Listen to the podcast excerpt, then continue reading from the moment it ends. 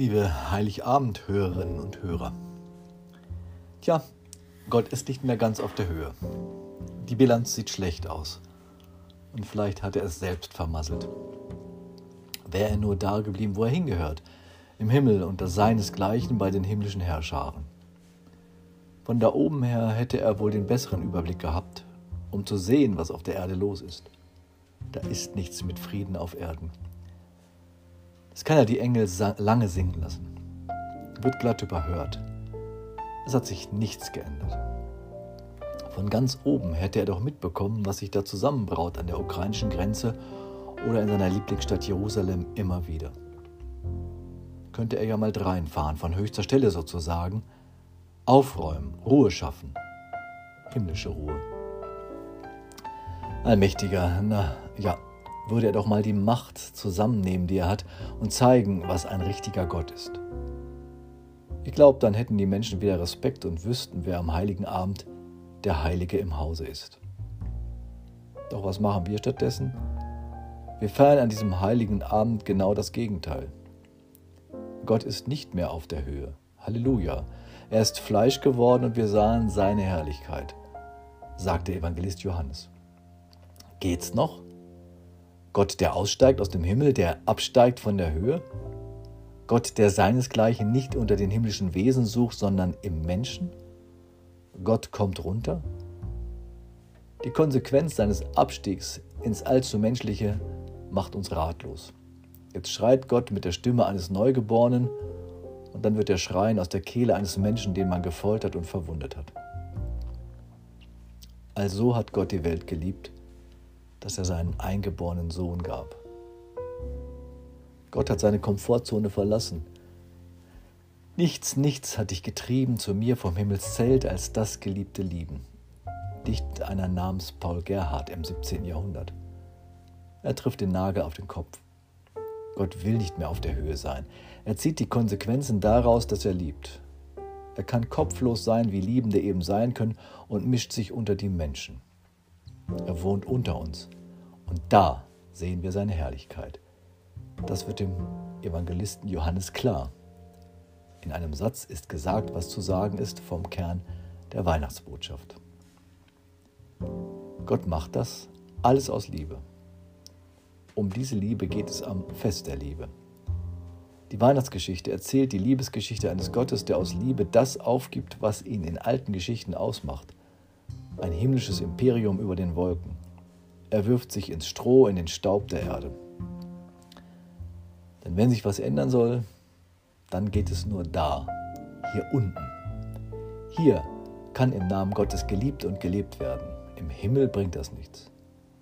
Seit Bethlehem werden Krippe und Kreuz die neuen Koordinationsdaten göttlicher Gegenwart.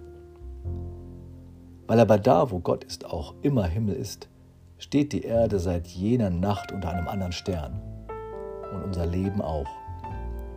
Der Dichter Jochen Klepper nimmt das ganz ernst in seinem bitterernsten Leben unter der Nazi-Bedrohung. Noch manche Nacht wird fallen, auf Menschenleid und Schuld, doch wandert nun mit allen der Stern der Gotteshuld. Beglänzt von seinem Lichte hält euch kein Dunkel mehr, von Gottes Angesichte kam euch die Rettung her. Gottes Angesicht ist im Licht dieser Nacht, dieses Sternes betrachtet, das Gesicht des Menschen, das Gesicht eines Kindes. Dein Gesicht. Und das Gesicht des Menschen, den du schon heute angeschaut hast. Der heilige Abend schickt uns auf Entdeckungstour, ihn im anderen zu entdecken.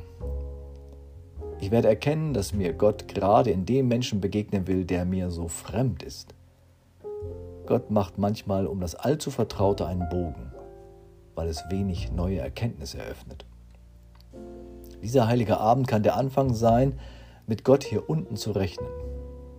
Wenn wir diesen Abend gefeiert haben und vor dem ins Bett gehen noch einmal in den Spiegel schauen, dann hat der Mensch, der mich da anschaut, etwas mit Gott zu tun. Und da, wo ich lebe, kann ich ihn an meiner Seite spüren. Da, wo ich wohne, kann sein Zuhause sein. Er ist da, in Tanz und Tränen. Immer ist er da, in denen, die am Rand stehen, die verfolgt werden, die leiden. Da treffe ich ihn immer an. Bei diesen Brüdern und Schwestern hat Gott seinen Hauptwohnsitz. Bei denen, die klagen und fragen und zweifeln und Unrecht erleiden, schlägt er seine Krippe auf. Er friert mit den Flüchtenden an der belarussischen Grenze. Er atmet schwer mit denen, die auf den Intensivstationen liegen. Und der schon erwähnte Jochen Klepper dichtete Gott will im Dunkel wohnen und hat es doch erhellt. All unsere Weihnachtslichter sind Gedenklichter an das Dunkel. Lichter, wie so oft an Orten flackern, wo Menschen zu Opfern wurden. Und genauso sind sie Hoffnungslichter. Wir finden uns nicht ab, denn wir haben Gott in der Krippe gefunden. Was zu retten ist, lässt sich nur auf Erden retten. Seite an Seite mit den Menschen, die alle Gottes Gesicht tragen. Nirgendwo anders kann man das besser verstehen, als wenn man wie die Hirten in die Augen des Kindes schaut. Wird der Ruf der Engel Friede auf Erden keine weltfremde Parole. Es ist der trotzige Ruf und der Aufruf zum Frieden. Wir knüpfen daran an und es entsteht ein weihnachtliches Netzwerk auf der ganzen Welt. Es kann bei uns hier anfangen. Jedem von uns und jeder von uns ist dieses Friede auf Erden ins Gesicht geschrieben. Das erkennen wir, wo wir den anderen ohne Vorurteil begegnen, wenn wir in den Augen eines Menschen lesen, die von seiner Sehnsucht sprechen und von dem, was sie uns schon alles gesehen haben. Wenn wir hören, was sein Mund spricht als Sprachrohr seines Herzens. Wenn wir die Würde erkennen, Gottes Ebenbild zu sein. Wenn wir den Weg erkennen, den er auf sich nahm, als seine Liebe ihn dazu trieb. Amen. Ich wünsche Ihnen gesegnete Weihnachten und ein friedvolles Jahr 2022.